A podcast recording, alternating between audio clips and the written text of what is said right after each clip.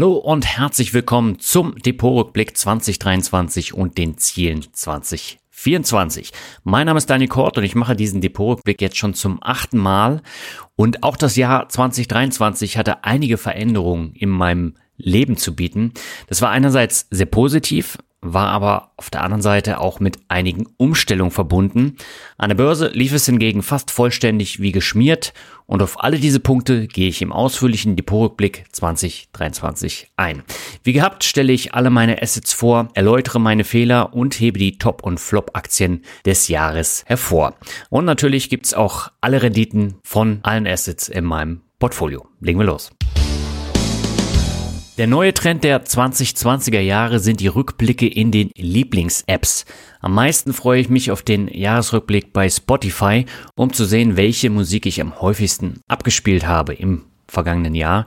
Und 2023 habe ich insgesamt 2029 Songs von 711 Künstlern und das Ganze 15.571 Minuten lang gelauscht.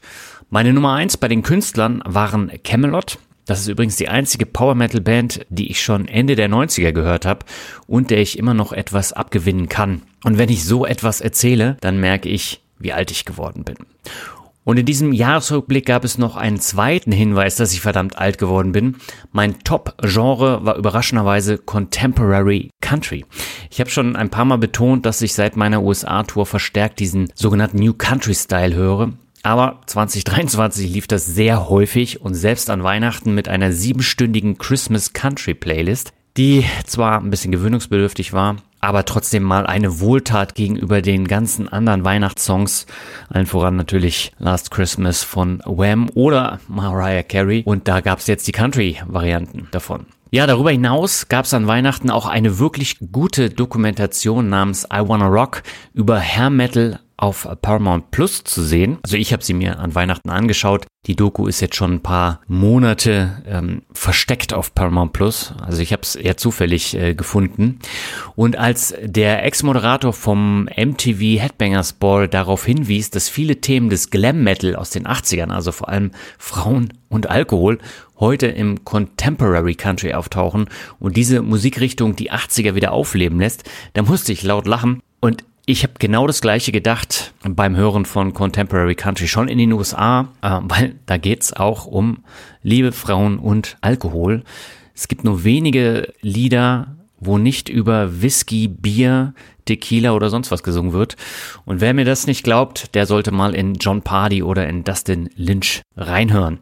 Ich verlinke das Ganze in dem äh, Blogartikel. Doch zurück zu den äh, Finanzen. Auch Parkett bietet einen spannenden Jahresrückblick in der App, aber auch im äh, Browser. Und laut Parkett Wrapped war ich im Aktiensammelfieber und habe insgesamt 519,53 Aktien gekauft. Es waren sogar noch ein paar mehr, da der Dezember nicht mitgezählt wurde. Aber das ist schon eine ordentliche Anzahl. Außerdem bin ich ein Staatsdiener, denn ich gehöre zu den 8% der User von Parkett, die mehr als 300 Euro Steuern gezahlt haben. In meinem Fall waren es bis Ende des Jahres sogar über 1400 Euro. Außerdem bin ich ein sogenannter Early Adopter, weil ich seit Treasure One registriert bin und Parkett schon lange genutzt habe, bevor es cool war. Noch cooler war nur der Jahresrückblick von Finanzguru. Da stellte sich nämlich heraus, dass ich ein echter Sparfuchs bin und mehr von meinem Einkommen gespart habe als 98 Prozent aller Finanzguru-Nutzer. Insgesamt waren das 56 Prozent meines Einkommens als Angestellter, wobei ich das äh, so ein bisschen differenzieren muss, denn ich habe nur ein Konto bei Finanzguru verknüpft, das ist halt mein Gehaltskonto, aber beispielsweise mein äh, Finanzrocker-Konto ist da nicht mit äh, drin. Ja, und was ich noch sehr interessant fand, ich habe durch den ÖPNV, also den öffentlichen Nahverkehr, 396 Kilogramm CO2 eingespart. Das entspricht 25 Bäumen pro Jahr. Keine Ahnung, wie man auf solche Ideen kommt, aber ich fand den sehr unterhaltsam, den Jahresrückblick. Außerdem habe ich öfter Kleidung gekauft als 27 Prozent aller anderen. Das waren im ganzen Jahr aber nur 305 Euro, die ich mit meiner Karte bezahlt habe. Denn nur die Sachen, die ich mit Karte bezahle, kann Finanzguru dann eben auch äh, nur auswerten. Aber im Nachhinein kann ich sogar sehen, in welchen Geschäften ich das Geld ausgegeben habe. Und jetzt fragst du dich wahrscheinlich, wozu ich dieses unnütze Wissen brauche. Ich brauche es natürlich nicht, aber so kann ich das ganze Jahr nochmal finanziell und musikalisch reflektieren. Und ich persönlich finde diese Rückblicke immer toll, vor allem wenn sie dann auch so toll aufbereitet sind. Und äh, so ganz abgeneigt scheinst du ja auch nicht zu sein, sonst würdest du meinen Rückblick ja auch nicht verfolgen. Und damit kommen wir auch gleich zur Sache und legen los. Bevor wir loslegen, noch der ganz kurze Hinweis. Falls du die Screenshots äh, zur Rendite oder die Videos, äh, die ich erwähne oder sonstige Sachen oder Links finden möchtest, dann geh bitte auf den Blogartikel unter finanzrocker.net. Ich verlinke ihn auch nochmal in den Show Notes. Da findest du alle Links, alle Screenshots und es ist wieder ein sehr ausführlicher Artikel mit über 7000 Wörtern. Dementsprechend beliebt ist dieser Artikel dann auch immer auf dem Finanzrocker-Blog. Fangen wir an mit der Rendite 2023. Die lag in den vergangenen zwölf Monaten bei 13,38 Prozent. Im Vorjahr waren es minus 11,67 Prozent. Das heißt, das ist also ein sehr erfolgreiches Jahr gewesen. Es gab äh, 2022 beispielsweise im ganzen Jahr nur vier Monate mit positiver Performance. 2023 waren es sieben positive Monate und nur vier negative Monate. Der April, der schloss mit einer Performance von 0,0 Prozent ab. Das ist natürlich auch mal eine Besonderheit, die man hier erwähnen kann. Und am besten schnitt der November mit plus 4,4 Prozent ab, während der September mit minus 1,8 Prozent das Schlusslicht bildete. Und die Schwächephase im Spätsommer, Frühherbst, die dauerte ganze drei Monate, ging dann aber in eine Jahresendrallye über. Und ja, wenn man das so hört, dann merkt man schnell, der Zickzackkurs des Portfolios setzt sich also fort. Ich habe letztes Jahr ein Jahresgehalt durch Kursverluste an der Börse verloren. Dieses Jahr habe ich es wieder zurückgewonnen und die Performance liegt sogar deutlich über dem Minus vom letzten Jahr. Einfach auch, weil das Depot ein ganzes Stück größer geworden ist, auch durch die Einzahlungen in das Portfolio. Ja, und dazu kommt eben noch meine äh, sehr, sehr hohe äh, Sparquote im letzten Jahr, da ich in meinem Angestelltenverhältnis wesentlich mehr sparen konnte als in meiner Selbstständigkeit. Aber dazu sage ich später dann noch mehr. Kommen wir zur Asset-Allokation. Die Asset-Allokation war 2023 für mich sehr entspannt. Ich musste nämlich tatsächlich nicht viel ändern, sondern konnte darauf aufbauen, wie ich es aufgesetzt habe im Jahr 2022. Und ich habe jetzt einige neue Aktien in mein Portfolio aufgenommen und nur zwei verkauft. Mein P2P-Anteil ist ordentlich geschrumpft Dafür ist aber das Geld auf meinen Tagesgeldkonten ordentlich angewachsen. Ansonsten habe ich nicht viel geändert. Es war eigentlich ein richtig langweiliges Jahr, wenn man sich so die Asset-Allokation anschaut. Aber ich habe ja im letzten Jahr schon erzählt, dass ich mit meiner Depotzusammenstellung zufrieden bin, nicht viel ändern möchte und daran hat sich auch nichts geändert. Einzig bei zwei Branchen musste ich sehr viel Geld nachlegen, damit das Verhältnis weiterhin passt. Da sage ich aber gleich nochmal was bei der Branchenverteilung. Kommen wir zur Renditetabelle. Platz 1 meiner Renditetabelle im Portfolio haben in diesem Jahr mal wieder die Kryptowährung mit 111,48% Rendite. Ich habe da nicht einmal nachgekauft, sondern habe es bei den bestehenden Anteilen belassen. Also ich habe drei Kryptowährungen, ähm, Bitcoin, Ethereum und Litecoin. Litecoin ist, glaube ich, immer noch im Minus. Ethereum ist dreistellig im Plus und Bitcoin ist, glaube ich, im hohen zweistelligen Prozentbereich im Plus insgesamt. Und das ergibt dann insgesamt eine, eine vierstellige Summe im Plus. Und ähm, ja, das kann sich sehen lassen. Den zweiten Platz in meiner Asset-Allokation machen meine ETFs mit 19,18 Prozent aus. Überraschenderweise lief mein Themen-ETF-Portfolio sehr gut im vergangenen Jahr. Mit über 30 Prozent lief es sogar um 10 Prozent besser als der MSCI World. Der hat eine Rendite von 20,1%. Prozent. Jetzt brauche ich mir aber nicht auf die Schulter klopfen, weil die meisten meiner Themen-ETFs immer noch im Minus sind seit dem Kauf und der Großteil von dieser Outperformance einem einzigen ETF zuzuschreiben ist, nämlich dem Semiconductors ETF mit plus 70 Prozent.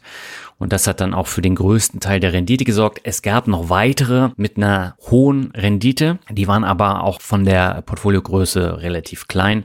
Da gehe ich dann aber auch nochmal gesondert drauf ein. Ich habe vor zwei Jahren ein Video mit Lisa Osada von Aktiengram gemacht. Da haben wir genau über diese Semiconductors Themen-ETFs gesprochen. Im letzten Jahr war der, glaube ich, ordentlich im Minus. Und dieses Jahr, gerade durch Nvidia, äh, ist das ordentlich angestiegen. An dritter Stelle liegt das Einzelaktiendepot mit knapp plus 16,57 Prozent. Damit liegt es wieder ein gutes Stück hinter dem MSCI World, wie im letzten Jahr auch. Da war das Minus beim MSCI World nicht so groß wie meins. Hier muss ich aber betonen, dass die sogenannten Magnificent Seven, also Apple, Microsoft, Amazon, Nvidia, Alphabet, Meta und Tesla, für diese Outperformance gesorgt haben. Und wenn man sich jetzt mal so die Verläufe im vergangenen Jahr anschaut, dann bleibt man unweigerlich bei einem Vergleich im Oktober stehen. Und da beträgt das Minus meiner Einzelaktien nur minus 1,1 Prozent, während der MSCI World minus 3,3 Prozent an Rendite verzeichnet hat. Und das ist natürlich schon ein eklatanter Unterschied. Und das äh, zeigt eben auch, wie abhängig der MSCI World von den Magnificent Seven ist und von der Performance. Das gleiche gilt ja auch für den S&P 500. Der hat seine oder fast die gesamte positive Rendite nur den Magnificent Seven äh, zuzuschreiben. Äh, auch dazu sage ich später dann noch etwas mehr. Auf Platz 4 liegen meine Anleihen mit knapp plus 8,31 Prozent. Nach einer absolut grottenschlechten Performance von minus 36 Prozent im letzten Jahr haben sich meine beiden Vorsorgefonds der privaten Rennversicherung ganz gut erholt. Mit einem kleinen Haken. Und da gehe ich dann bei den Anleihen drauf ein.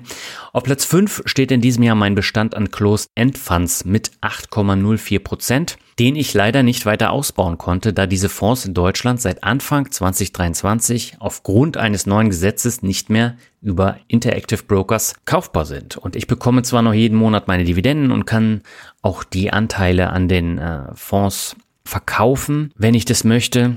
Habe ich nicht gemacht, aber ansonsten ist ja halt rein gar nichts passiert. Ja, und auf Platz 6 sind die P2P-Kredite, die 2023 genau das gemacht haben, wofür ich sie im Portfolio habe. Sie haben 5,39% Zinsen gebracht. Natürlich ist das jetzt nahezu komplett Bondora Go and Grow, weil ich alle anderen Plattformen im vergangenen Jahr abgestoßen habe. Und bei einer gab es dann zum Jahresende noch ein Minus, was zu dieser schlechteren Rendite im letzten Jahr geführt hat. Auch dazu gibt es später noch etwas mehr. Und auf Platz 7 liegt mein Tagesgeld mit einer Rendite von 1,62 Prozent, was angesichts der defensiven Positionierung des Assets ein gutes Ergebnis ist. In den vergangenen Jahren hatte ich das meiste Geld noch zinslos auf meinem Girokonto für die Selbstständigkeit geparkt und das habe ich jetzt umgeparkt und ähm, da es seit Anfang 2023 wieder Zinsen gibt, macht sich das jetzt zum ersten Mal seit Jahren auch in der Rendite-Tabelle wieder bemerkbar. So, insgesamt sieht die Asset-Allokation so aus, dass 72 Prozent meines Portfolios aus Einzelaktien besteht, 13 Prozent aus ETFs, 7 Prozent aus Tagesgeld, 4 Prozent aus Anleihen, 3 Prozent sind P2P-Kredite und 1 Prozent sind Kryptowährungen. Ich habe jetzt im Blogartikel nochmal einen Vergleich aller Assets aus Portfolio Performance eingefügt. Da kann man äh, die Renditen dann auch nochmal auf einen Blick sehen. Kommen wir zur Sparquote. Die war 2023 sehr hoch, weil ich eben durch mein Angestelltenverhältnis keine großen Rücklagen mehr für die Selbstständigkeit brauchte und so deutlich mehr investieren und zurücklegen konnte. Auch die Rücklagen konnte ich zum Teil investieren, wovon ich auch gleich Gebrauch gemacht habe. Zum Ende des Jahres stellte sich dann aber heraus, dass die nebenberufliche Selbstständigkeit doch besser lief als geplant und sich meine Vorauszahlung für das kommende Jahr doch wieder signifikant erhöhen. Und das bedeutet jetzt, dass ich meine Sparquote im nächsten Jahr doch deutlich reduzieren muss, zumal wieder ein größerer Urlaub ansteht, der auch noch finanziert werden muss. Also da wird sich dann ein bisschen äh, was ändern. Kommen zum Tages- und Festgeld. Ich habe insgesamt drei Tagesgeldkonten, eins bei Weltsparen mit Zinsen in Höhe von 3,1 Prozent das wechselt komischerweise immer jeden Monat. Da geht es immer um 0,1, 0,2 Prozent vor oder zurück. Dann habe ich eins bei Trade Republic mit den äh, 4% Zinsen und eins bei der Comdirect mit einer fast schon frechen Rendite von nur 0,75%. Wenn Neukunden für sechs Monate immerhin 3,75% erhalten, schauen Bestandskunden in die Röhre und ich finde das einfach total bescheuert. Die DKB hat es viel besser gemacht. Dort gab es für alle 3% Zinsen, aber das waren meines Wissens, glaube ich, auch die einzigen, die das so gemacht haben.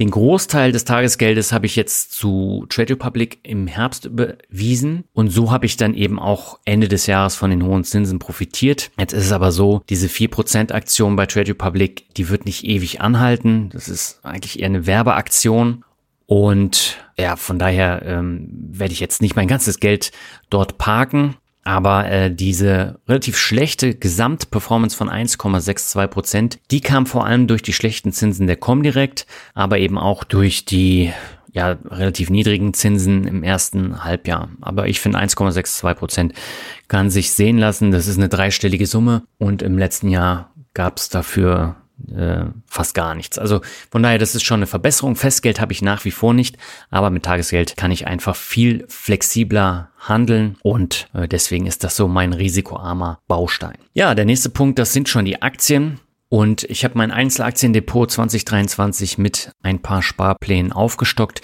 die genau in meine Branchenaufteilung passen. Und mittlerweile habe ich 54 Einzelaktien im Portfolio. Also ich glaube, das sind jetzt sieben mehr als im vergangenen Jahr. Die kleinste Position ist dabei die Danaher Abspaltung Veralto, von denen ich nur drei Aktien habe. Die größte Position ist trotz eines Teilverkaufs im Oktober immer noch Novo Nordisk. Und mit plus 16,57 Prozent ist die Performance sehr gut gewesen, auch wenn der MSCI World, wie gesagt, ähm, besser lief. Trotzdem bin ich vollends damit zufrieden und plane für 2024 keine großen Änderungen am Einzelaktienportfolio. Bin aber am überlegen, was ich mit meinen drei Viralto-Aktien mache, ob ich da jetzt aufstocke oder nicht. Und das gleiche habe ich jetzt auch bei meinen Closed-End-Funds, also bei den beiden Sachen. Könnte im nächsten Jahr was passieren. Ja, dann äh, kommen wir zur Branchenverteilung, weil das ist ja nach wie vor das Rückgrat von meinem Portfolio. Ähm, ganz kurz nochmal zusammengefasst. Es gibt ja das äh, Rebalancing bei den ETFs. Da kann man dann das Risikoverhältnis am Ende des Jahres immer so anpassen, dass sich das Risiko nicht erhöht. Also beispielsweise, wenn man ein 70% MSCI World, 30% MSCI Emerging Markets Portfolio hat und am Ende des Jahres ist es bei 65 zu 35, dann verkauft man einfach ein bisschen äh, Emerging Markets oder man kauft MSCI World nach, sodass das Verhältnis dann wieder bei 70 zu 30 ist. Und bei den Aktien mache ich das gleiche auch, aber anhand der Aufteilung der unterschiedlichen Branchen. Das heißt, wenn eine Branche im vergangenen Jahr schlecht gelaufen ist, dann werde ich da wieder neu investieren. Ist es sehr gut gelaufen, werde ich dort reduzieren oder äh, da dann erstmal nicht mehr äh, aufstocken. Und im vergangenen Jahr gab es hier auch wieder stärkere Verwerfungen, auf die ich reagieren musste. Und deswegen hat sich auch schon wieder die Aufteilung etwas geändert bei den Branchen, weil ich sonst größere Umschichtungen hätte machen müssen. Da ich nur zwei Werte verkauft habe, war es aber deutlich einfacher, die Branchenaufteilung etwas anzupassen. Sonst hätte ich mehr Werte verkaufen müssen und das wollte ich nicht. Und insgesamt gab es drei Branchen, die in diesem Jahr gewaltig auf und ab gingen. Ganz vorn dabei waren die Konsumgüter, die ich von 18 auf 17 Prozent reduziert habe, weil es da immer wieder zu starken Kursverlusten kam. Gerade die beiden Tabakwerte im Depot und auch General Mills zogen die Branche immer wieder nach unten. Und trotz der Nachkäufe in den vergangenen zwei Monaten liegt diese Branche am Jahresende immer noch ordentlich im Minus. Und ja, das ist auf jeden Fall ganz vorn auf der Agenda, dass ich da im ersten Quartal mir einen Konsumgüterwert aus meinem Portfolio wieder raussuche, den ich dann aufstocke. Die zweite Branche, wo 2023 viel Bewegung drin war, ist die drittgrößte im Depot, nämlich Chemie, Pharma, Gesundheit. Die hat im letzten Jahr ordentlich geschwankt, weil meine Flop-Aktien aus dem Bereich kommen und weil ich mich von einer Aktie getrennt habe.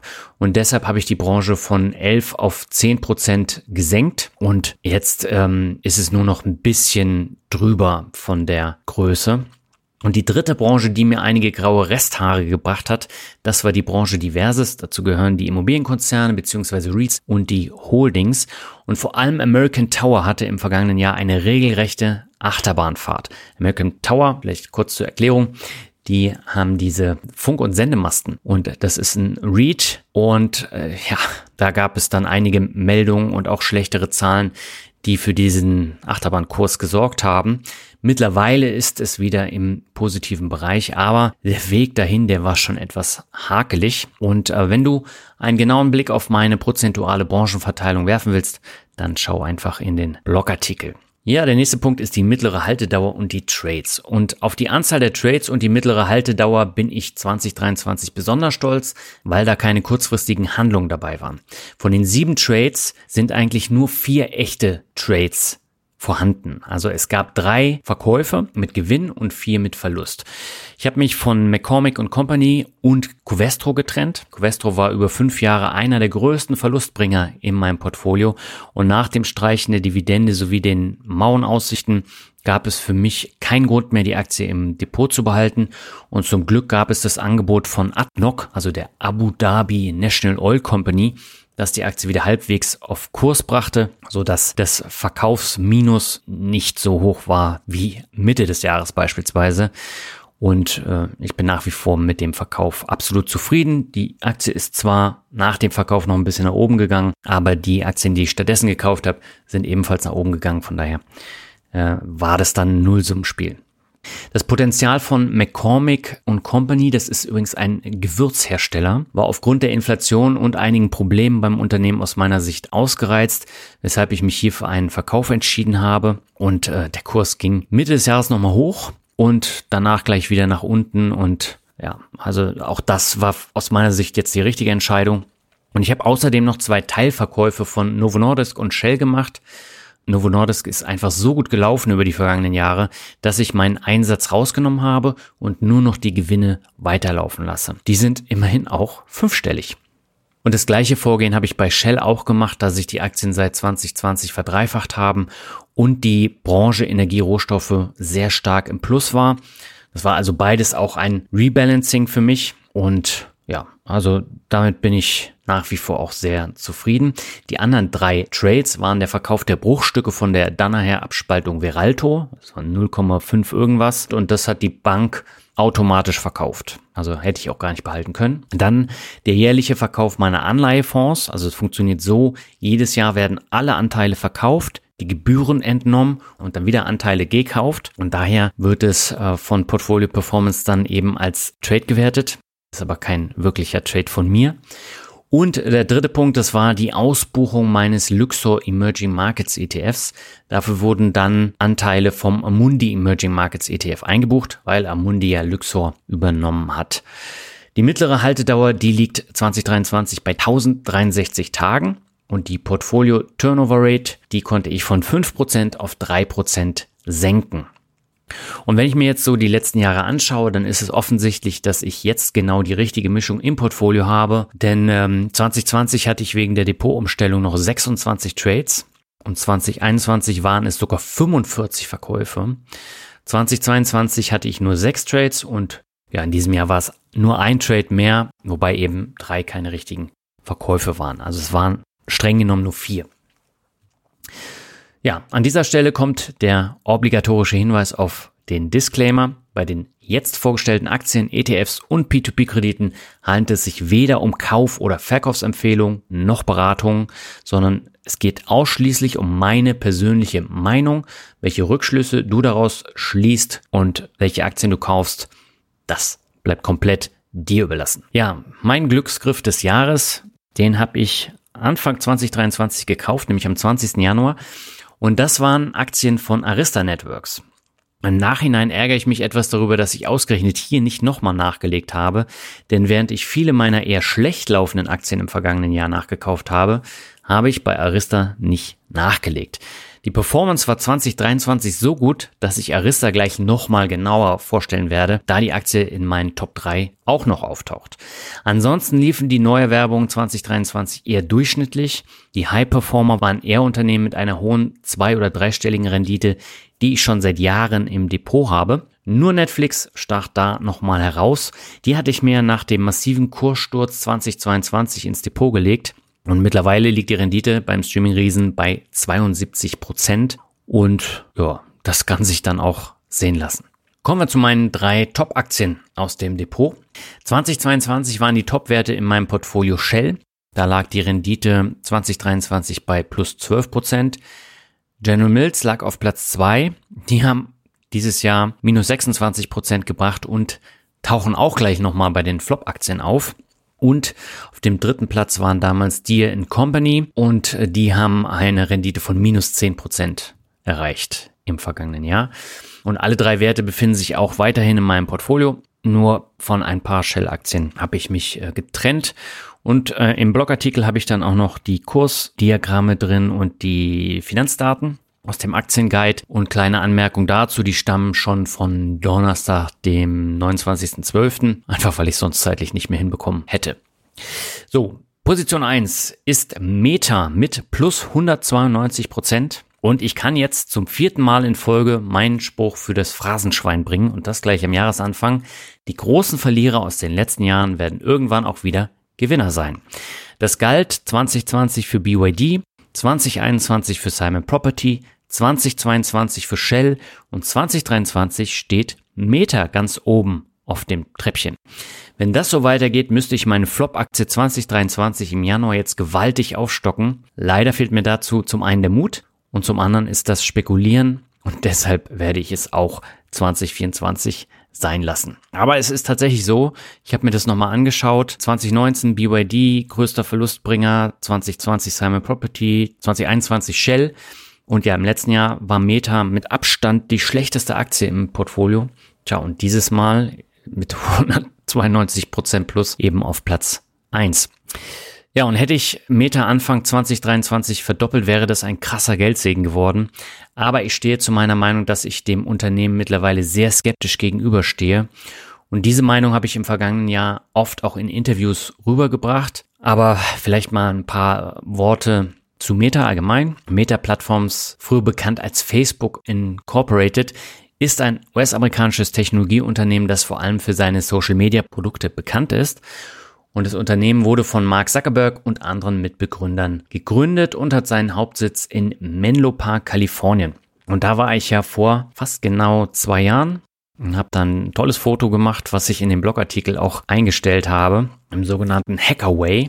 Und da konnte ich mir damals dann auch einen kleinen Teil des Geländes anschauen. Seitdem ist eine ganze Menge passiert. Ja, die Hauptprodukte sind nach wie vor Facebook, Instagram, der Messenger. Damit wird halt auch Werbegeld eingenommen und WhatsApp. Da verdient man, ich glaube, nur in einigen wenigen Ländern äh, ein bisschen Geld, wo sie dann Feldversuche machen. Dazu kam 2023 noch der Twitter-Klon Threads und seit 2022 gibt es auch noch Oculus. Das ist ein Unternehmen für virtuelle Realität, das Headsets und Plattformen für Virtual Reality Erlebnisse entwickelt.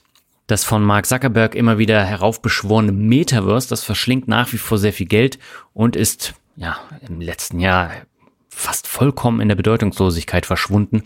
Ich habe ja 2022 eine Metaverse-Folge gemacht, wo ich das auch ziemlich kritisch gesehen habe. Aber Potenzial war auf jeden Fall da. Ähm, Zuckerberg hat jetzt aber an den richtigen Hebeln gezogen, das Unternehmen auf Produktivität getrimmt und das operative Ergebnis ordentlich gesteigert. Also während 2022 ein Minus von 28 Prozent stand, liegt das EBIT 2023 TTM, also Trailing 12 Months, bei plus 29 Prozent. Weil die neuesten Ergebnisse, die gibt's erst im Januar und deswegen muss ich mich hier an der Stelle mit den Trailing 12 Months behelfen. Der Nettogewinn, der wurde von minus 41 Prozent auf immerhin drei Prozent gesteigert. Ja, womit verdient Meta jetzt das Geld? Das Geschäftsmodell von Meta basiert hauptsächlich auf Werbeeinnahmen. Das heißt, Unternehmen und Werbetreibende zahlen dafür, dass ihre Produkte und Dienstleistungen den Nutzern der verschiedenen Plattformen von Meta gezielt angezeigt werden.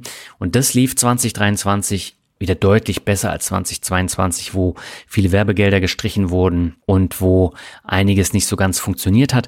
Und es gab ja noch das Problem, das muss ich hier nochmal betonen, dass Apple das sogenannte Targeting nicht mehr möglich macht. Das heißt, dass man ähm, Werbeanzeigen zum Beispiel nur Männern oder nur Frauen oder in bestimmten Wohnorten oder bestimmten Altersgruppen anzeigt.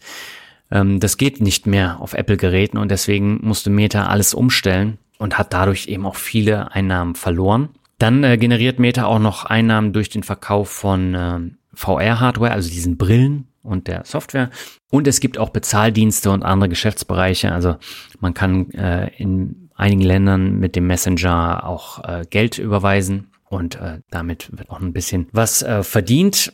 Ja, und Meta selbst investiert halt stark in die Entwicklung neuer Technologien und Plattformen. Ich habe ja Metaverse schon angesprochen. Damit verdient äh, Meta nichts, das kostet Entwicklungsgelder, aber in den Bereichen Augmented Reality und Virtual Reality, da wird jetzt ein bisschen was eingenommen, aber tatsächlich noch nicht so viel.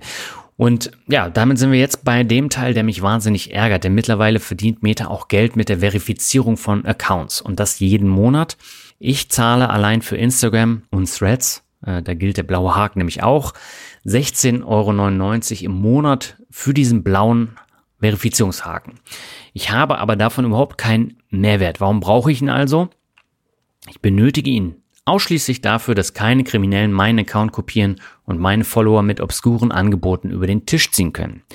Als Meta noch eine Abteilung hatte, die sich darum gekümmert hat, da hielt sich das Ganze in Grenzen. Aber diese Leute oder diese Abteilung, die wurden im Oktober 2022 fast alle entlassen, um produktiver zu werden. Und ja, danach herrschte wilder Westen bei Instagram. Da gab es jede Woche eine neue Kopie und äh, die hatte dann alle Follower angeschrieben und es war einfach nur noch nervig und auch kriminell. Und es hat mich wahnsinnig geärgert. Und für Meta lohnt sich das jetzt doppelt, weil sie gutes Geld damit verdienen. Für mich ist das ein Minusgeschäft. Jetzt ist die Frage, was ist die Alternative? Den Account löschen, damit jemand anders mit meiner Marke Leute abzocken kann? Oder äh, einfach jetzt die 16,99 zahlen? Ich habe mich jetzt für das Letztere entschieden. Was mich aber noch mehr ärgert, ist, dass ich für Facebook nochmal so viel zahlen soll. Und das war mir dann einfach zu viel. Da habe ich dann darauf verzichtet, weil Facebook von mir kaum noch genutzt wird. Die Betrüger sind dort aber auch noch zugange. Und bei jedem Post, den ich dort mache, kommt gleich fünf Minuten später ein Fake-Finanzrocker, der den Post kommentiert und ein super tolles Krypto-Angebot macht, das dann von anderen Fake-Accounts kommentiert wird. Und äh, die konnte ich jetzt zwar ausblenden, aber auch hier kommen immer wieder neue Kanäle und genau wie bei Twitter, AKX. Ähm, da sind jetzt ganz viele Betrüger abgewandert und da werden jetzt die ganzen Kanäle kopiert. Aber auch das spielt für mich jetzt keine äh, große Rolle mehr, weil die Plattform ist ja wirklich tot. Doch zurück zu Meta. Dieser stetige Bezahlstrom, der wird künftig für gute Ergebnisse sorgen und dann eben auch schwächere Werbequartale abfedern. Und das All-Time-High aus dem September 2021, das wird dann in Kürze geknackt. Und ja, dann wird es spannend zu sehen sein, wie es bei Meta weitergeht. Wenn Zuckerbergs Wette mit dem Metaverse beziehungsweise der Augmented Reality jetzt doch noch aufgehen sollte, dann wird Meta eine absolute Cash-Cow. Und Apple kommt ja jetzt noch mit einer deutlich teuren AR-Brille und da wird es spannend zu sehen sein, wie sich dieser ganze Bereich entwickelt. Ich schaue mir das jetzt erstmal von der Seitenlinie an bleibe investiert und warte ab. Das Unternehmen ist aber ehrlich gesagt eine der Aktien im Portfolio, die ich nicht langfristig halten will. Das heißt, auf Sicht werde ich mich von den Anleihen trennen und Gewinne mitnehmen. Immerhin gibt's jetzt auch wieder Gewinne. Letztes Jahr lag ich ja fast 2000 Euro minus und jetzt habe ich ja fast äh, 2000 Euro wieder im Plus. Aber ja, das ist so ein Wackelkandidat in meinem Portfolio. Platz zwei ist Arista mit plus 89 Prozent. Und Arista wird vielen jetzt nichts sagen. Äh, Arista Networks ist ein US-amerikanisches Unternehmen, das sich auf Hochleistungsnetzwerklösungen für große Rechenzentren, Cloud-Computing-Umgebung und High-Performance-Computing spezialisiert hat. Das Geschäftsmodell von Arista basiert auf dem Verkauf von Netzwerk-Hardware und Software an Unternehmen und Organisationen und dabei konzentriert sich das Unternehmen aus Santa Clara, Kalifornien auf die Bereitstellung skalierbarer und effizienter Netzwerklösungen, die einfach zu verwalten sind und eine hohe Leistung bieten. Und die Kunden von Arista sind jetzt typischerweise große Unternehmen, Internet Service Provider, Cloud Service Provider und verschiedene Organisationen im Finanzsektor, die auf eine leistungsfähige Netzwerkinfrastruktur angewiesen sind. Zusammengefasst, das Geschäftsmodell wird auch in Zukunft noch sehr wichtig sein. Und die Einnahmen werden hauptsächlich durch den Verkauf dieser Produkte sowie durch Support und Wartungsdienstleistungen erzielt. Und da konkurriert Arista auf dem Markt mit anderen großen Anbietern von Netzwerktechnologie wie jetzt Cisco, Uniper Networks und Hewlett Packard Enterprise. Und äh, wenn man sich jetzt den Kurs von Arista Networks anschaut, dann fällt auf, dass der seit der Corona-Pandemie nur den Weg nach oben kennt, natürlich mit einigen größeren Rücksetzern. Das heißt, äh, wenn die Quartalszahlen rauskommen, dann äh, kann es entweder sehr negativ sein. Das ähm, war in diesem Jahr einmal so, dass die Aktie um 15 Prozent gefallen ist. Kann aber auch sehr positiv sein. Dann geht es äh, 15 Prozent nach oben. Und äh, das wird äh, bei dem Unternehmen auch in den kommenden Monaten der Fall sein. Ich habe mir Arista ins Depot gelegt, um in der Branche noch einen Gegenentwurf zu Cisco äh, zu haben. Die habe ich nämlich auch schon länger im Portfolio. Bei denen läuft es deutlich schlechter. Und im Februar dachte ich mir, dass ich jetzt nicht Cisco aufstocke, sondern in Arista investiere. Auch wenn sie jetzt keine Dividende zahlen, überzeugen sie mit tollen Zahlen und auch einem sehr guten Wachstum. Das macht sich dann auch im Kurs bemerkbar, während Cisco nur mit schlechten Zahlen und 2023 mit einer zeitgewichteten Rendite von nur 2,4 Prozent plus aufwarten kann. Das operative Ergebnis, also auch hier wieder Trailing 12 Months von Arista Networks liegt bei plus 58 Prozent während der Nettogewinn sogar bei plus 63 Prozent liegt. Und fast genau dasselbe Ergebnis gab es schon im letzten Jahr, was das starke Wachstum eindrucksvoll untermauert. Bei Cisco lag das EBIT übrigens bei plus 18 Prozent, aber die Zukunftsaussichten sind nicht so rosig und deswegen ist da der Aktienkurs auch ordentlich eingebrochen. Jetzt kann man sich die Frage stellen, ob es nicht sinnvoll sein kann, den Branchenriesen im Depot noch ein kleinere Schnellboot beizumischen. So verzichtet man nicht auf regelmäßige Erträge, profitiert aber auch vom Wachstum des kleineren Wettbewerbers. Und jetzt bei der Subbranche Netzwerktechnik und Netzwerksysteme habe ich mir dieses Prinzip zunutze gemacht und davon profitiert. Aber wie ich schon beim Glücksgriff gesagt habe, könnte ich mich jetzt ärgern, warum ich nicht mehr Aktien gekauft habe. Aber letztendlich freue ich mich über den Buchgewinn und bin überzeugt, dass ich an Arista noch viel Freude haben werde. Natürlich dann eben auch mit diesen Rücksetzern, aber das gehört bei Wachstumsunternehmen einfach dazu. Auf Platz drei liegt Amazon mit plus 77 Prozent. Und ja, Amazon brauche ich jetzt nicht groß erklären, ist ein multinationales Technologieunternehmen, das sich auf die Bereiche E-Commerce, Cloud Computing, digitale Streamingdienste, Lebensmittel und künstliche Intelligenz konzentriert. Und diese breite Aufstellung ist Fluch und Segen zugleich. Denn bisher war das Unternehmen aus Seattle sehr stark abhängig von AWS, also dem Cloud-Dienstleister und aus den Umsätzen, weil die die anderen Sparten querfinanziert haben. Jetzt lief es dort eine Zeit lang nicht so gut und das wirkte sich bis Anfang 2023 stark auf den Kurs aus. Auch andere Sparten hatten mächtig zu kämpfen und so fiel der Kurs in der Folge von 183 Dollar. Also es gab da auch nochmal einen Aktiensplit, das waren ursprünglich über 1000, dann auf 84 Dollar im Januar. Also das ist ein ganzes Stück nach unten gegangen und seitdem ist aber wieder eine Menge passiert und die Zahlen, die stimmen mittlerweile wieder. Und nachdem 2022 ein ordentlicher Verlust und Rückgang des Nettogewinns um 108 Prozent in den Büchern stand, das ist schon eine Ansage, ist jetzt das operative Ergebnis auch hier wieder Trading 12 Months um 106 Prozent angestiegen und der Nettogewinn um 77 Prozent. Und diese Ergebnisse führten dann zu dem Kursgewinn von ebenfalls 77 Prozent im Jahr 2023. Jetzt, wo ich das erzähle, fällt mir auf, dass der Nettogewinn genauso hoch ist wie der Kursgewinn. Tja, das nur am Rande. Ja, also wenn es ein Unternehmen gibt, das noch ganz viel Potenzial hat, dann ist es aus meiner Sicht Amazon, weil hier eben auch für Investoren viel Mehrwert schlummert. Denn diese breite Diversifikation von Einkommensströmen hat kaum ein anderes Unternehmen. Also man hat Supermärkte, man hat ja vor einigen Jahren Whole Foods übernommen und Whole Foods ist so ja, die sehr teure Biokette und ich persönlich bin dort gern einkaufen gegangen und habe mir dort dann auch immer Mittagessen äh, geholt in den USA, aber es war halt wirklich schweineteuer. Also da hat ein Sixpack Bier 11 Dollar gekostet, während es bei äh, Trader Joe's, also Aldi, ähm, nur 6 Dollar gekostet hat. Also, aber man verdient damit ordentlich. Dann hat man Abonnementdienste, also Prime, Music, Kindle. Man hat Marktplatzgebühren und dann eben noch AWS, also die Cloud-Sparte. Und wenn man ähm, bestimmte Bereiche dann irgendwann mal als Spin-off an die Börse bringt, dann ist da auch nochmal viel Potenzial enthalten. Ich habe jetzt für mich entschieden, ich werde hier nicht mehr nachkaufen, weil diese mittlere Positionsgröße für mein Depot ausreicht. Schließlich ist Amazon eben auch noch zu 2,4 Prozent im MSCI World enthalten, den ich ja auch im Portfolio habe. Und äh, da muss man immer darauf achten, dass man da nicht zu abhängig ist von diesen Magnificent äh, Seven, wenn man die eben dann noch zusätzlich im Depot hat. Und ich habe fünf der sieben eben auch nochmal mit mittleren Positionsgrößen im Portfolio. Und ähm, Amazon hatte ich zwei Jahre im Sparplan und hatte eine Tranche 2021 gekauft und für mich reicht das jetzt. Aber behalten werde ich sie auf jeden Fall. Kommen wir zu den drei Flop-Aktien. Und äh, hier ist die Liste an Flop-Aktien im vergangenen Jahr nicht so lang gewesen wie im Vorjahr. Ein Drittel meiner Werte im Depot sind im Minus, aber nur wenige davon im wirklich schmerzhaften zweistelligen Bereich. Im vergangenen Jahr war Meta so der schlechteste Wert. PayPal war Platz zwei.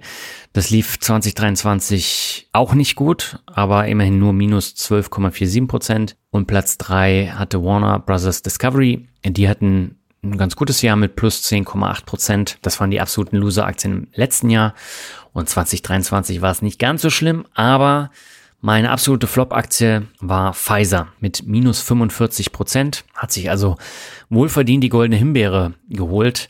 Ja, und Pfizer ist ein globales Pharmaunternehmen, das Forschung, Entwicklung, Herstellung und Vermarktung von Medikamenten und Impfstoffen für die Human- und Tiermedizin betreibt. Und groß in den Medien war Pfizer vor allem durch den Corona-Impfstoff Comirnaty, den das Unternehmen gemeinsam mit BioNTech entwickelt und vertrieben hat. Und natürlich ist Pfizer auch für die blauen Pillen bekannt, nämlich für Viagra. Ich habe mir die Anteile des Unternehmens Anfang 2022 ins Depot geholt, als die Aktie das erste Mal so einen größeren Rücksetzer hatte. Und da war ich äh, relativ positiv gestimmt. Äh, ja, das hat dann nicht so gut funktioniert über das Jahr gesehen. Und Ende 2022 habe ich nochmal nachgelegt. Und dann kam der große Fall nach unten. Und ja, 2023 liegt der Kursverlust der Aktie bei äh, 45 Prozent. Und wenn man jetzt so die, das große Ganze mal so ein bisschen betrachtet, dann liegt die Performance der Aktie bei minus einem Prozent und ist somit ja, eine Wertvernichter-Aktie. Und damit teilt Pfizer jetzt das äh, Schicksal von vielen anderen Corona-Profiteuren wie jetzt Zoom, Peloton oder anderen. Diese Sondereinnahmen beim Impfstoff, die sind nämlich komplett eingebrochen und das äh, wirkt sich halt ganz, ganz extrem auf die Zahlen aus. Also der Nettogewinn, der lag in den vergangenen zwölf Monaten, auch hier wieder Trailing 12 Months, bei minus 65 Prozent und äh, im Vorjahr, da hatte man ähm, Gewinne von plus 42 Prozent, die fast ausschließlich durch den Impfstoff kamen. Und jetzt kann man natürlich sagen, puh, ähm, warum sollte man in so eine Aktie weiterhin investieren? Sollte man die nicht eher äh, schnellstens loswerden? Äh, da muss man dann halt tatsächlich sich nochmal das Unternehmen genauer anschauen und äh, Pfizer hat eine ganz andere Basis als jetzt diese anderen Unternehmen, die absolute Rohrkapiere waren, also Zoom, Peloton und Co.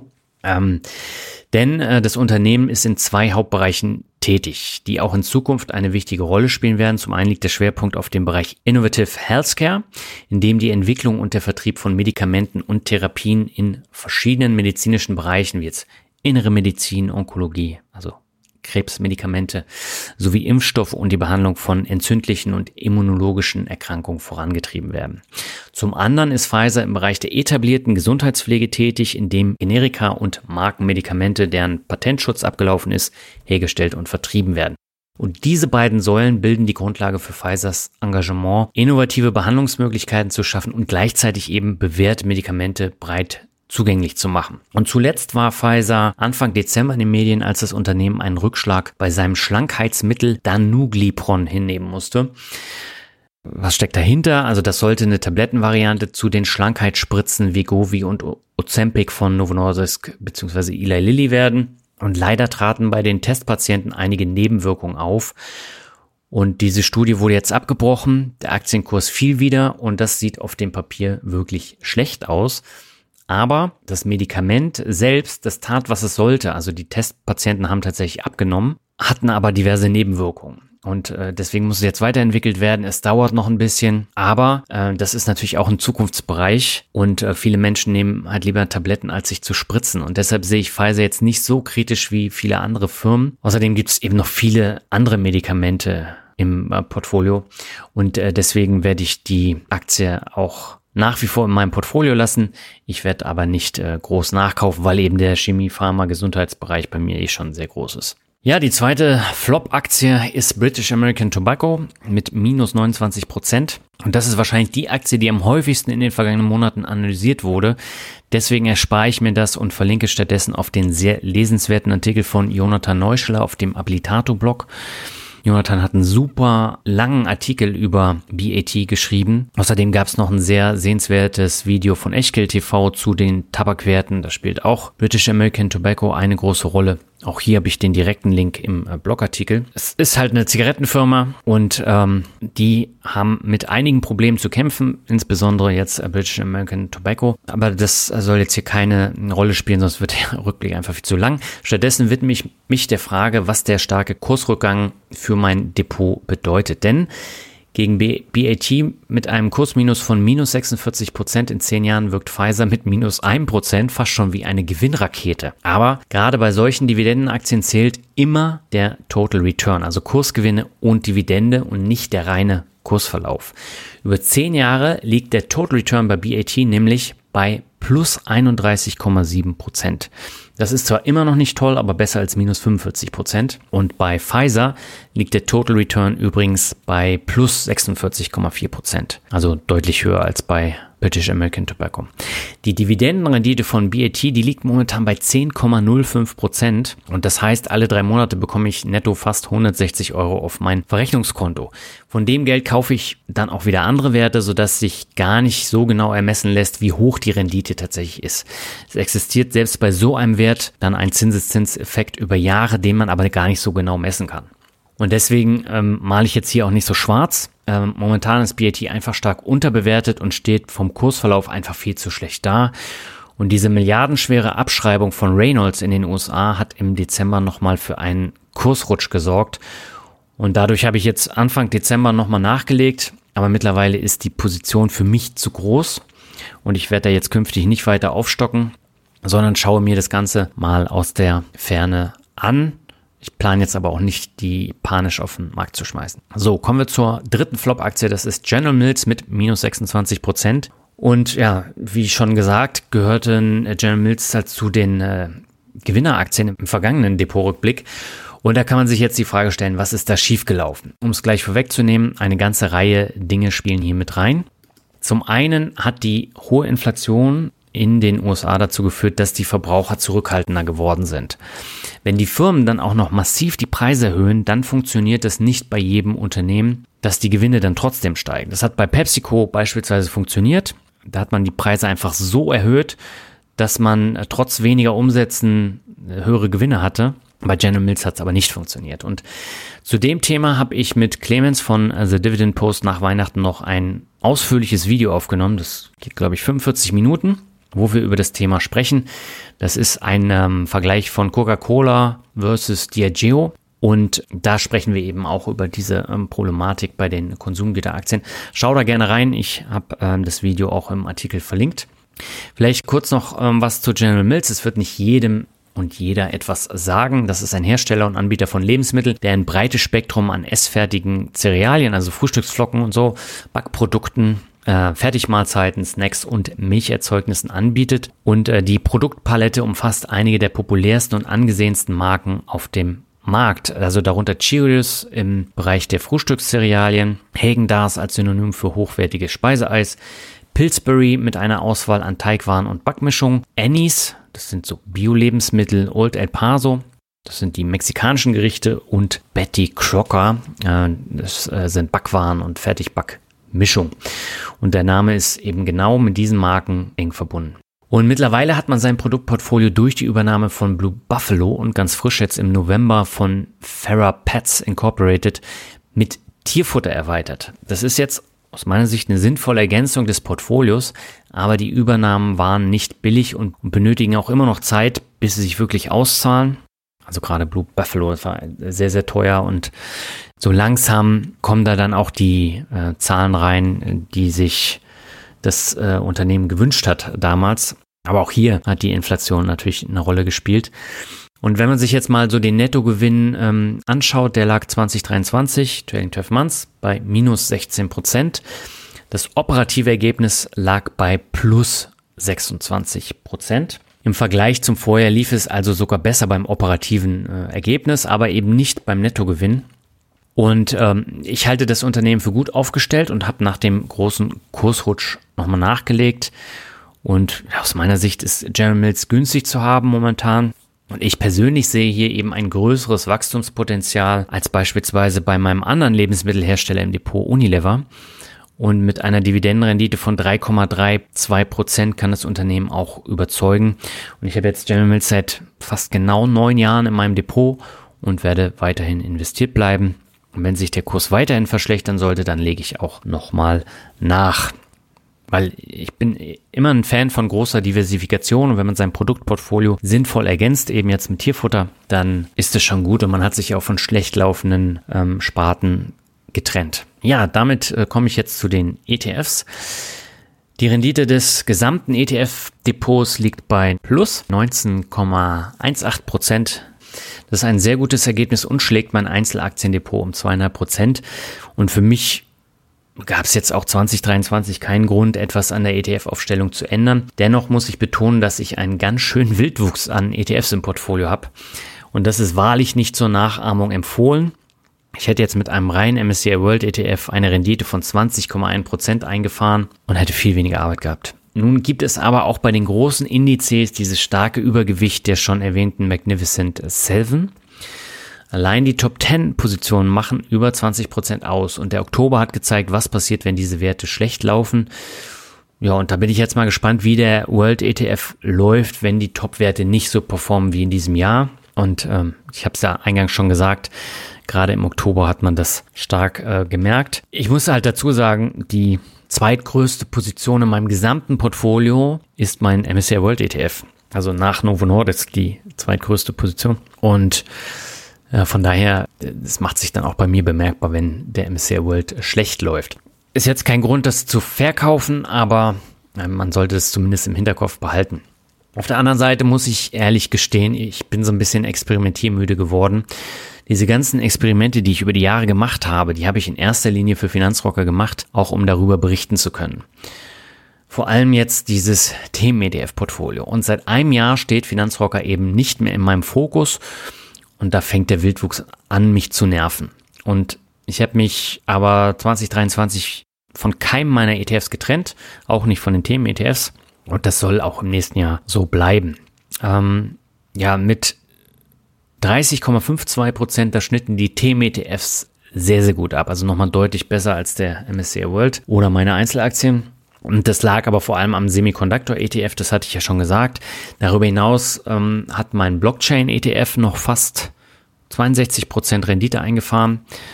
Dazu kommt noch mein Artificial Intelligence ETF, der hat im KI-Hype auch nochmal 52% zugelegt. Trotzdem ist dieser ETF immer noch knapp im Minus, genau wie mein gesamtes Themen-ETF-Portfolio.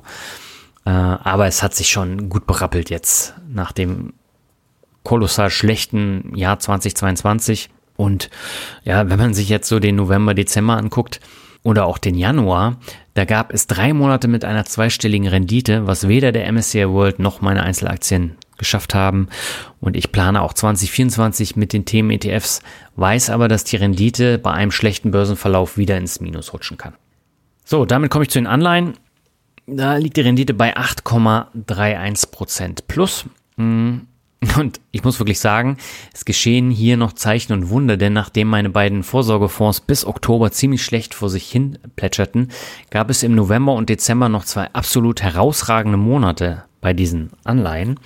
Also es sind zwei anleihenbasierte Vorsorgefonds, muss ich dazu sagen, ähm, mit einer Gesamtrendite von 14,4 Prozent in diesen beiden Monaten. Und dadurch liegt die Rendite eben am Ende des Jahres nicht im Minus, sondern bei plus 8,31 Prozent. Sonst wäre sie im Minus gelandet, wieder. Also letztes Jahr war die ja äh, bei minus 36 Prozent, glaube ich. Also das war richtig schlecht. Also ich muss jetzt sagen, ich bin damit zufrieden. Und äh, ich komme aus dieser privaten Rennversicherung mit der gekoppelten Berufsunfähigkeitsversicherung eh nicht mehr vernünftig raus, weil eine normale Berufsunfähigkeitsversicherung, die wäre jetzt für mich mit 44 fast unbezahlbar. Und äh, ich habe da jetzt äh, 13 Jahre eingezahlt. Und wenn irgendwas passieren sollte, dann bin ich abgesichert. Und ähm, so viele Jahre zahle ich jetzt da auch nicht mehr. Also glaube ich 16, 17 Jahre. Und ähm, deshalb geht es für mich jetzt hier bei den Produkten weiter wie bisher. Ich zahle auch jeden Monat noch ein, auch wenn das Produkt ähm, insgesamt wirklich ziemlich äh, teuer ist. Aber eben diese Berufsunfähigkeitsversicherung nicht. Und ähm, das ist halt schon ein Vorteil. Kommen wir zu ja, den P2P-Krediten. Mein dauerhaftes Sorgenkind. Es hat nur eine Rendite von 5,39 Prozent gemacht und hat sogar erstmals ein Minus im Dezember 2023. Bevor ich zu diesem Minus komme, nochmal kurz zum Anteil von P2P-Krediten im Portfolio. Der liegt bei 3 Prozent ist also äh, nochmal ein ganzes Stück runtergegangen und ich habe jetzt bis auf 800 Euro das Geld komplett bei Bondora Go Grow. Bei den 800 Euro, da ist jetzt äh, Crowdestor noch mit dabei mit 500 Euro. Da werde ich das Geld nicht mehr wiedersehen. Das habe ich als geistig schon abgeschrieben.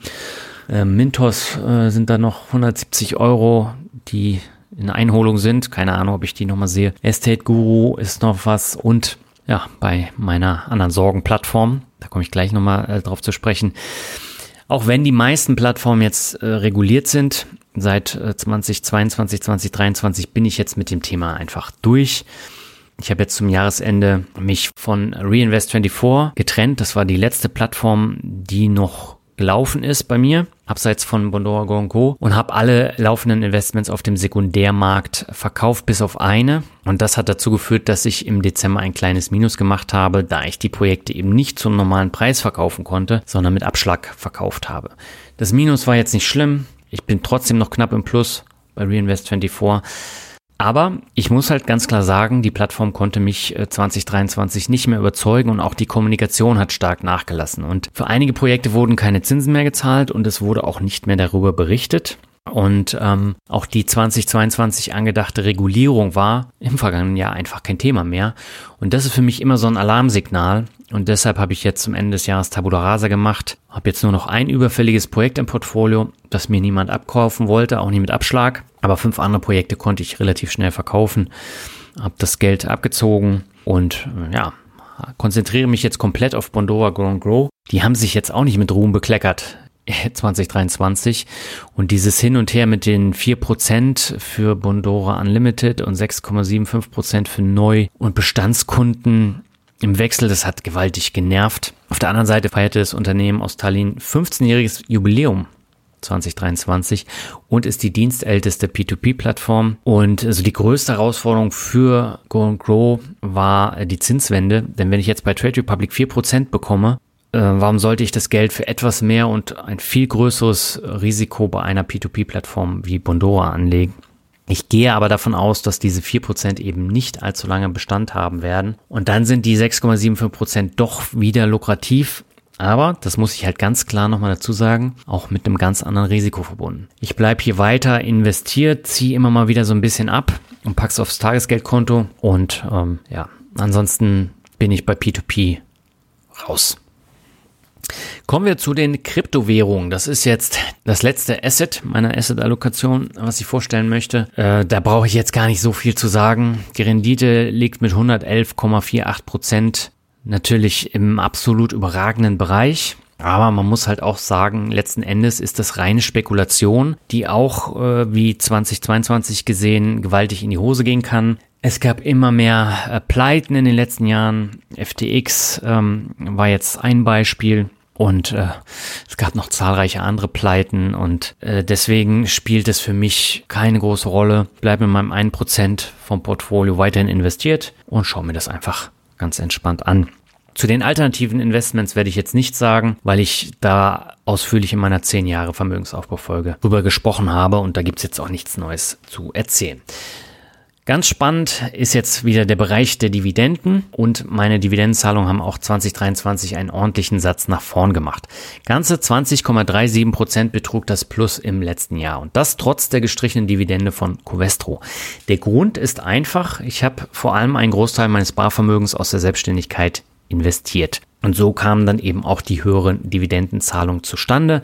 Natürlich gab es auch einige Unternehmen, die größere Dividendenerhöhungen hatten. Das macht sich dann auch wieder bemerkbar. Ja, ich bin wirklich zufrieden mit diesem Wachstum und auch auf Monatssicht macht sich dieses Wachstum ähm, bemerkbar. Ich konnte in jedem Monat die Dividenden gegenüber 2022 steigern. Nur im April war die Summe deutlich kleiner, weil Covestro die übrige Dividende gestrichen hat und das konnte ich dann einfach nicht mehr auffangen. Das gleiche blüht mir jetzt auch 2024, weil dann Fresenius im Mai keine Dividende zahlen wird und da wird es für mich schwer, äh, den äh, Wert vom Mai 2023 zu schlagen. Die Anzahl meiner Zahltage habe ich von 166 auf 210 erhöhen können. für mich persönlich ist es einfach auch eine Motivation. Und äh, jetzt kann man natürlich wieder über linke Tasche, rechte Tasche diskutieren. Aber ähm, für mich ist es einfach eine schöne Motivation. Und ich setze ja eben nicht nur auf Dividendenwerte und äh, investiere die Dividenden auch gleich wieder. Von daher, die Steuern zahle ich natürlich trotzdem. Das ist ein valider Punkt.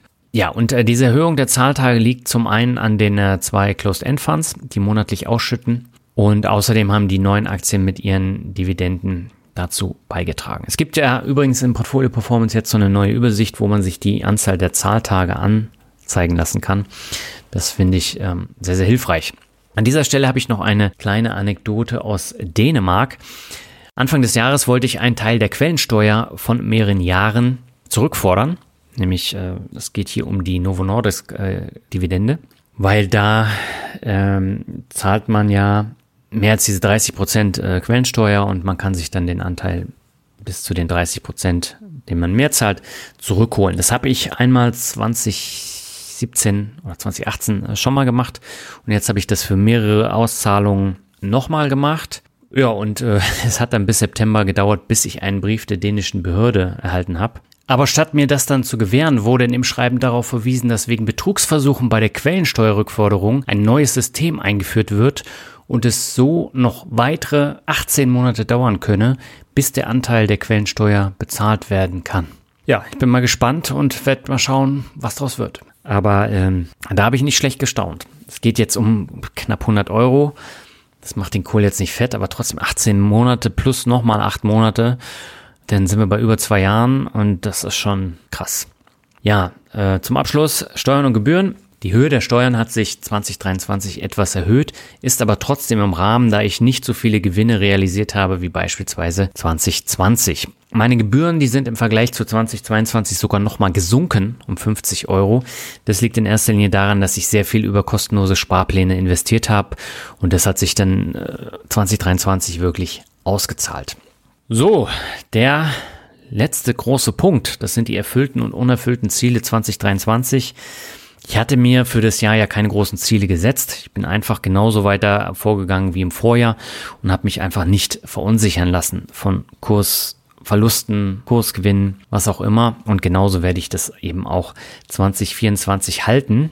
Nichtsdestotrotz gab es aber schöne Momente im vergangenen Jahr. Äh, also ich muss wirklich sagen, das Jahr ist gerast und äh, es sind aber trotzdem einige äh, Highlights mir in Erinnerung geblieben die wenig mit Finanzrocker zu tun hatten, weil ich einfach keine einzige Finanzveranstaltung hatte in dem Jahr, wo ich daran teilgenommen habe. Ich habe keinen Vortrag gehalten, den habe ich nur beruflich gehalten und äh, ich habe in meinem Newsletter ein ähm, Bild gepostet mit vier einzelnen Bildern und die haben das Jahr sehr gut zusammengefasst.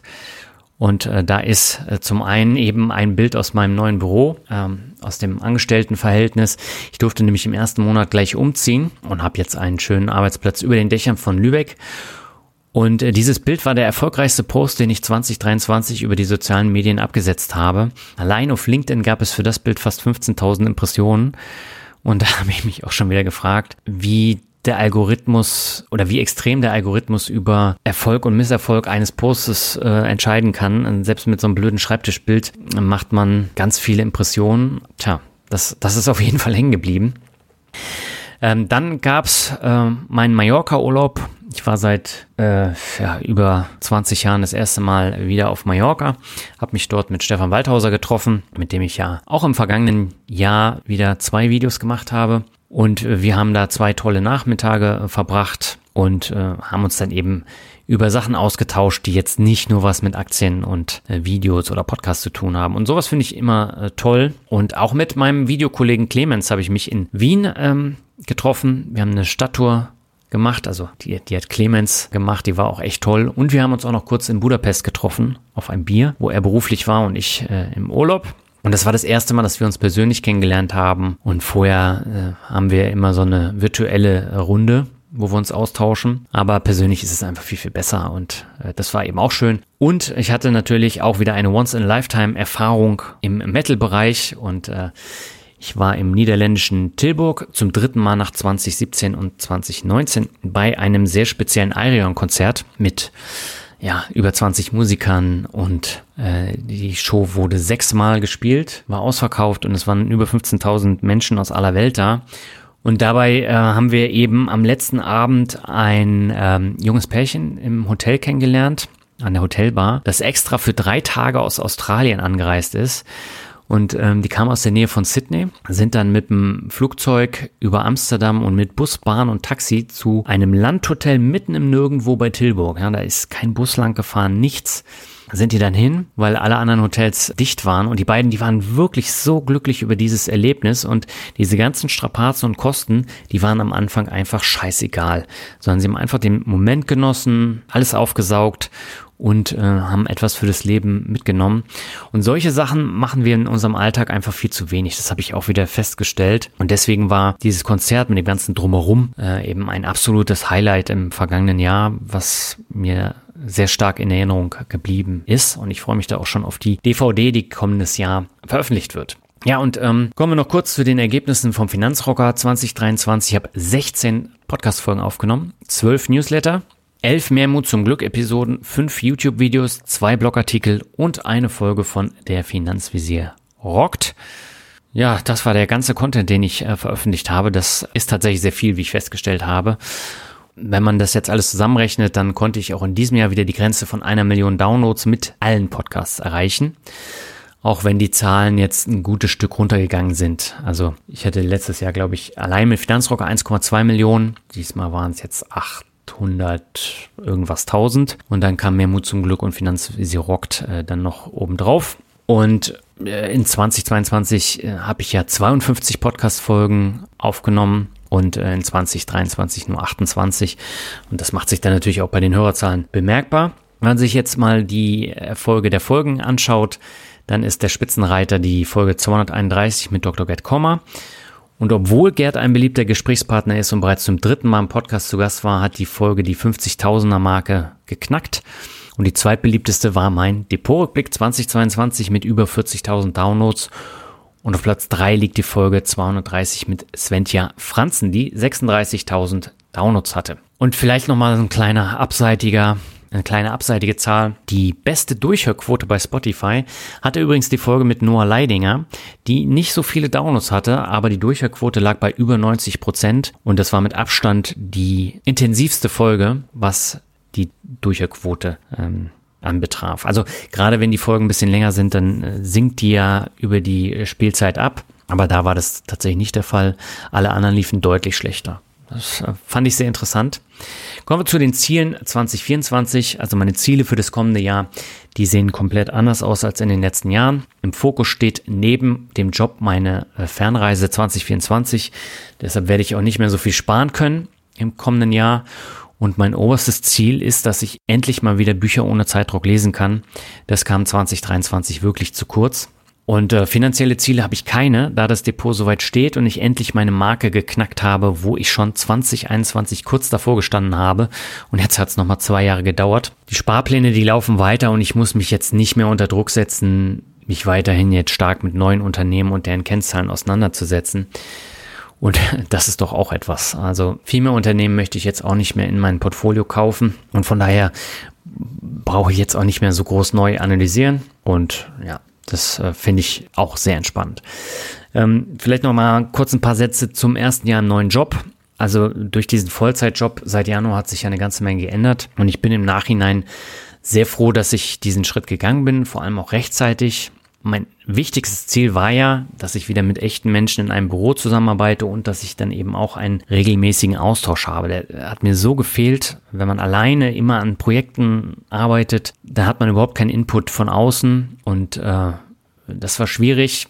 So, jetzt habe ich gehofft, ich gehe ins Büro, treffe dort echte Menschen, mit denen ich zusammenarbeite, aber das war leider nicht so, weil die meisten meiner neuen Kolleginnen und Kollegen aus dem Homeoffice arbeiten und im Büro sind eher wenige anzutreffen. Ja, bei mir hat sich das jetzt auch so ein, eingependelt, dass ich ein, zweimal die Woche Homeoffice mache und die anderen drei bis vier Tage arbeite ich dann im äh, Büro. Und das ist für mich einfach und auch für meinen Gemütszustand enorm wichtig, jeden Tag jetzt wieder in so ein Büro zu gehen, mit anderen Menschen direkt zu sprechen. Und äh, diese Gespräche über Online-Tools sind zwar auch nach wie vor noch da, aber halt, wenn man das nur noch macht über Jahre, dann ist das einfach ermüdend und das hat mir und meinem Wohlbefinden wirklich äh, sehr gut getan. Was für mich tatsächlich auch nervig war, war die Finfluencer-Szene und das hat sich 2023 jetzt nochmal ähm, verstärkt.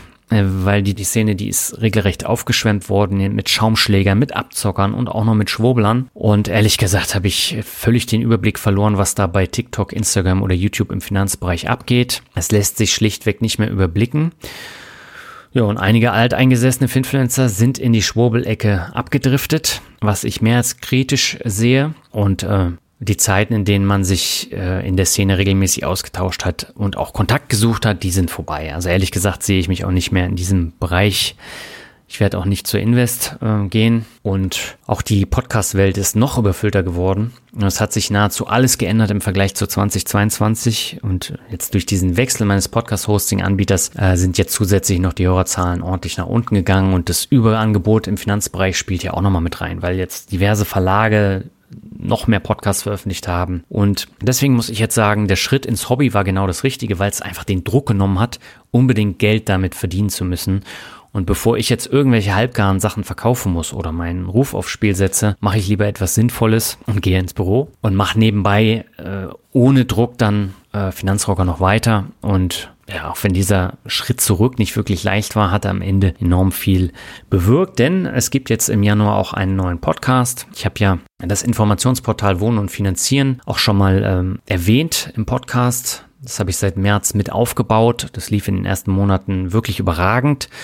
Und dabei konnte ich eben selber noch einiges lernen und das steht für mich an erster Stelle. Und bei Finanzrocker war, war das mit dem Lernen ehrlich gesagt nicht mehr so. Wenn man immer in der eigenen Suppe kocht, dann kommen auch keine neuen Impulse und das hat mich einfach auch äh, sehr genervt.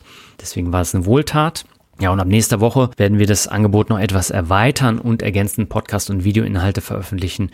Das ist jetzt zwar ausschließlich Immobiliencontent, hat aber auch etwas mit Finanzen zu tun und vielleicht ist das für den einen oder die andere auch interessant.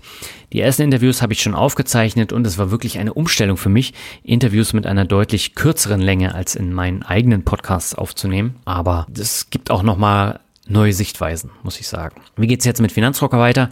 Mit Finanzrocker wird's genauso weitergehen wie im Jahr 2023, aber mit etwas weniger Folgen. Gerade so arbeitsintensive Folgen wie jetzt dieser Depotrückblick oder zehn Jahre eigenständiger Vermögensaufbau, die dauern in der Erstellung mehrere Wochen. Und ich habe gemerkt, dass das neben dem Job nicht so gut funktioniert. Deswegen mache ich jetzt wirklich nur noch ausgewählte Interviews, wo ich auch wirklich Lust drauf habe Natürlich mache ich auch im nächsten Jahr den Depotrückblick, aber das geht dank Weihnachten auch etwas entspannter als nach Feierabend. Ansonsten wird es noch vereinzelte Artikel, mein Newsletter, ein paar mehr Mut zum Glück Folgen geben und ab und an auch mal ein Video, aber mehr ist nicht drin. Ja, kommen wir zum Fazit. Ich habe mich um meine Finanzen gar nicht so ausführlich gekümmert im vergangenen Jahr, weil ich habe äh, Sparpläne aufgesetzt, ich habe die Dividenden eingetragen, ich habe Nachkäufe nach der Branchenverteilung umgesetzt und war damit äh, fertig. Natürlich musste ich jetzt gerade bei den neuen Unternehmen im Depot Recherche betreiben, aber das konnte ich dann auch ganz gut koppeln. Bestes Beispiel war äh, Caterpillar. Die machen ja unter anderem diese äh, gelben Bagger, diese Cat-Bagger. Und äh, darüber habe ich mit äh, Clemens von äh, The Dividend Post ausführlich in einem Video gesprochen. Und äh, ich habe mich dann darüber hinaus noch mal ein bisschen damit beschäftigt und habe Caterpillar ins Depot geholt, weil die Baubranche in meinem Depot unterrepräsentiert war. Und deswegen habe ich da zugegriffen. Das hatte da an der Stelle sehr gut gepasst, dass ich mich während des Videos und während des Videoschnitts eben auch verstärkt damit auseinandergesetzt habe. Ja, im nächsten Jahr werde ich das dann genauso handhaben, wobei ich mir vorgenommen habe, eben nicht mehr ganz so viel an der Börse zu kaufen wie 2023. Mal schauen, ob mir das gelingt. Ja, und damit bin ich am Ende des äh, Depotrückblicks angekommen. Mit den Ergebnissen bin ich sehr zufrieden und ich wünsche dir jetzt für 2024 und die Erfüllung deiner finanziellen und persönlichen Ziele alles Gute. Wir hören uns im Januar nochmal wieder. Dann habe ich ein Interview mit, mit einem Pärchen, das ich schon äh, länger kenne, das auch in der äh, Finfluencer-Bubble tätig ist seit einigen Jahren, die aber nicht so bekannt sind. Und äh, wir sprechen zwar auch über Finanzen, aber das steht nicht im Fokus, sondern es geht in erster Linie um persönliche Freiheit und wie man dahin kommt. Und äh, ich finde das sehr interessant.